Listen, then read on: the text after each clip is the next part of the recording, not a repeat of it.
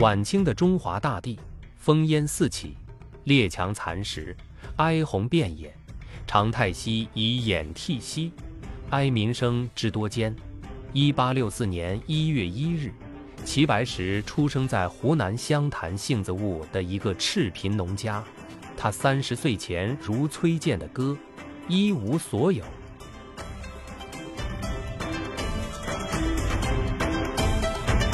白石老人自幼僻居山村，八岁去外祖父家陆续读了几年私塾。闲时痴迷绘画，祖母虽极疼爱他这个长孙，却对这种浪费纸墨的行为不以为然，以“哪见文章锅里煮”的口吻劝告他，然后一声哀叹：“阿芝，你投错了胎啊！”对一个常年在饥饿中挣扎的贫苦农家而言，去上学只是为了认几个字，为了谋生。他十三岁学木匠，是为人盖房的大器作。他自幼体弱多病，干不动沉重的活计，几个月后就被辞退。人生之路看似漫长，关键处却只有几步。他十五岁时转行小器作，以农村常用的香、厨之类为主，上面绘画雕花做装饰。他偶然见到芥子园画谱残本，如获至宝，借来新摹手锥，为日后自己设计出形象生动。雅俗共赏的木雕底稿和专业绘画打下初步的基础，把业余爱好和谋生完美的结合起来。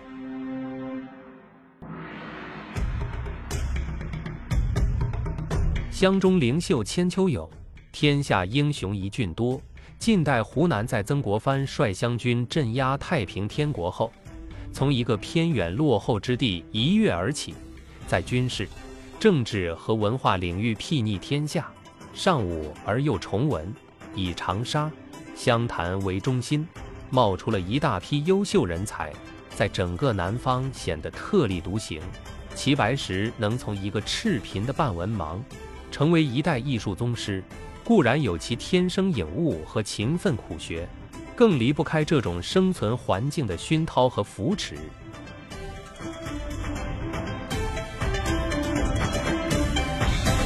他的木雕师傅周之美待他如亲生儿子，倾囊相授技艺。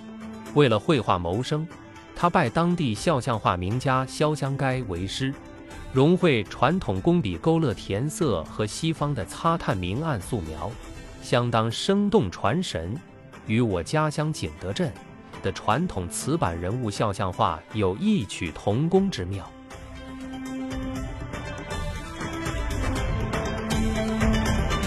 二十七岁时，齐白石做木工遇到当地名士胡庆元，看他具备优秀文人的潜力，不仅包他食宿，热心鼓励他专业画画，为他介绍书画诗词名师，帮他推销画像。更惊世骇俗的是，为减轻齐白石养家糊口的压力，每年送大量钱粮。他自己也不过是个略有田产、喜爱文艺的小乡绅。他和胡庆元非亲非故，这种慷慨豪侠之气，多半只能出现在湖南。齐白石终于可以全力洗臆，他曾作诗深情地纪念这段往事：“村书五角溯源池，念其年华时有诗。灯盏无由何害事，自烧松火读唐诗。”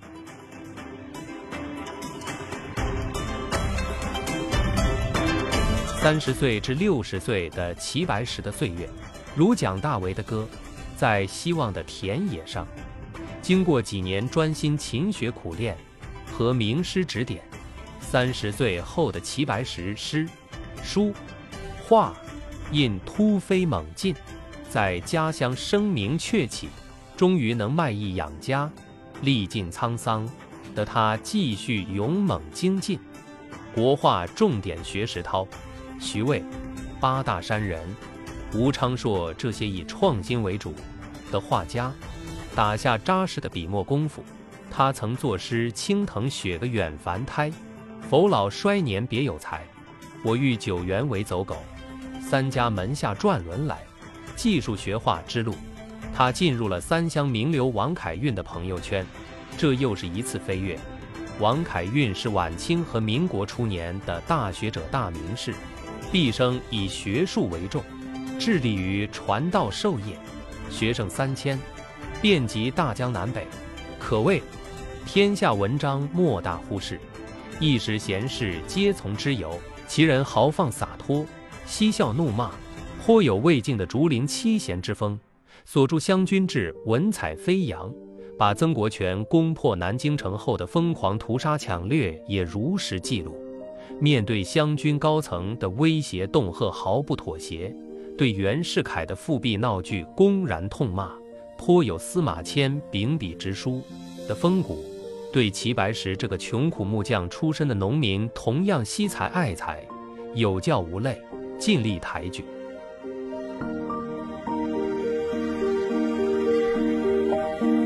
如此优越的文化圈，对齐白石的艺术推广和文化素养的提升如虎添翼。传统书画艺术是心灵的外现，在具备了扎实的基本功后，如何更上层楼，就完全取决于个人见识和综合素质。绝大部分书画爱好者耗尽毕生心力，乃一无所获。借助这个平台，齐白石靠卖画、教画。刻印开始了全国各地五出五归的游历和写生，读万卷书，行万里路，对传统文人墨客至关重要。自有心胸甲天下，老夫看惯桂林山。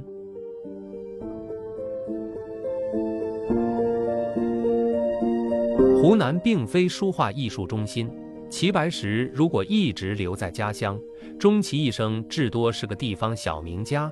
在当地县志上挂个名号，他身处的是个真正的乱世，因为卖画赚了些钱，被当地土匪盯上。为了安全，也为了艺术更上层楼，他五十七岁再次来闯北京。初来乍到京城，他既无知名度，也无人脉，绘画又是八大山人的冷意萧索风格，曲高和寡，凄惶落魄，只能寄身于荒郊冷庙。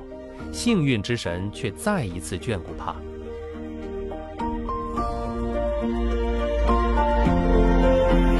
六十岁后，齐白石的人生，如黄家驹的歌《光辉岁月》。当时画坛领袖陈师曾在一处简陋局促的画摊上看到齐白石的画，功底相当了得。他虽然是江西九江修水的一门陈氏之后，自幼跟随任湖南巡抚。相当于现在的省长的父亲陈宝箴身边长大，他同样有乡人的豪爽热心。既然靠卖画为生，他建议齐白石走雅俗共赏的路线。为了生存，齐白石创新出红花墨叶、兼工代写、妙在似与不似之间的花鸟画的强烈个人风格。他写诗自嘲：“冷意如雪个。”油焰不值钱，此翁无肝胆，清气一千年。他未曾深思，如果不是及时改变画风，终身只能匍匐在八大山人的影子里，一文不值。陈师曾不仅在北京，而且把齐白石的画带到日本去推广，一炮而红。从此，他在北京成了一个相当体面的老头，谈笑有鸿儒，往来无白丁。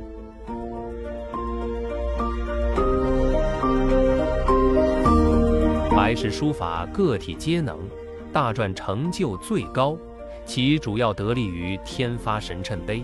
该碑古力雄强，斩钉截铁，结体四篆四隶，奇绝生动，打破石鼓文、经文、小篆的严谨规范，非常适合白石老人刚猛奔放的性情。他能被公推为二十世纪十大书法家之一。主要就是独创出鲜明个人风格的大篆，他的篆刻也与此一脉相承。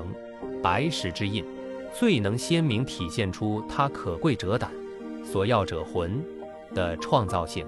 他从秦、汉、清代丁敬、黄奕的规矩精密一派入手，摹刻饥渴乱真，后来融入此碑的爽利境界，于方寸天地间形成雄势古今。个性鲜明的齐派篆刻。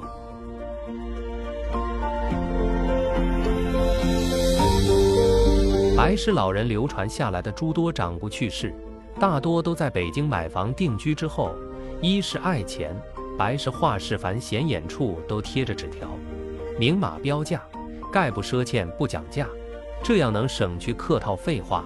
凡夫俗子谁不爱钱？但君子爱财，取之有道。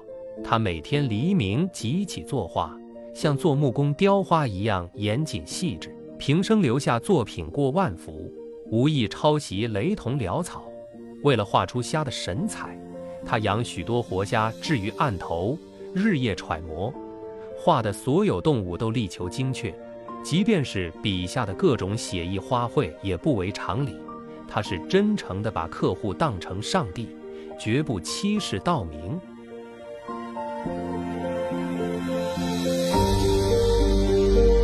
二是好色，爱美之心，人皆有之，齐白石也不例外。他十九岁时在老家娶了童养媳陈春君，后来去闯北京时，妻子给他安排了一位小妾胡宝珠照顾他的生活，在那个时代是很正常的。他见到评剧名家辛凤霞。痴呆着盯着看，实属正常反应。新凤霞真心拜师学画，为了避免日后麻烦，灵机一动，提出认白石老人做干爸，他就把她当成自己的亲闺女。他两位夫人去世后，他就是单身汉，想找位年轻貌美的女子，实属无伤大雅的人之常情。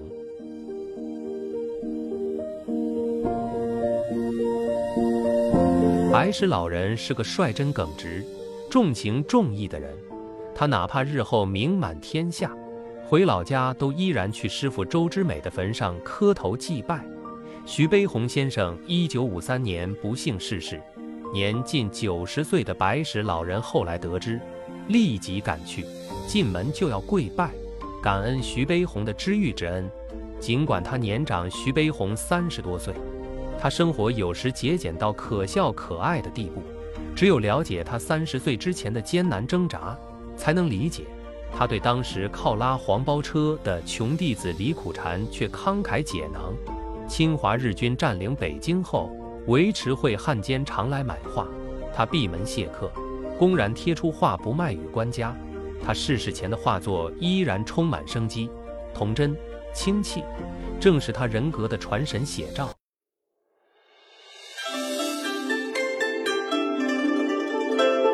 白石老人永葆赤子之心，在艰辛的一生中为艺术献身，勇猛精进。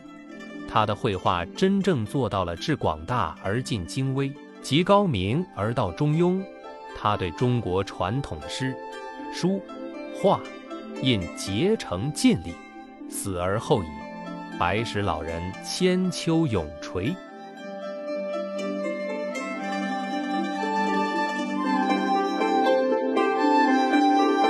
吕有德，岁月如歌，齐白石，分享完了。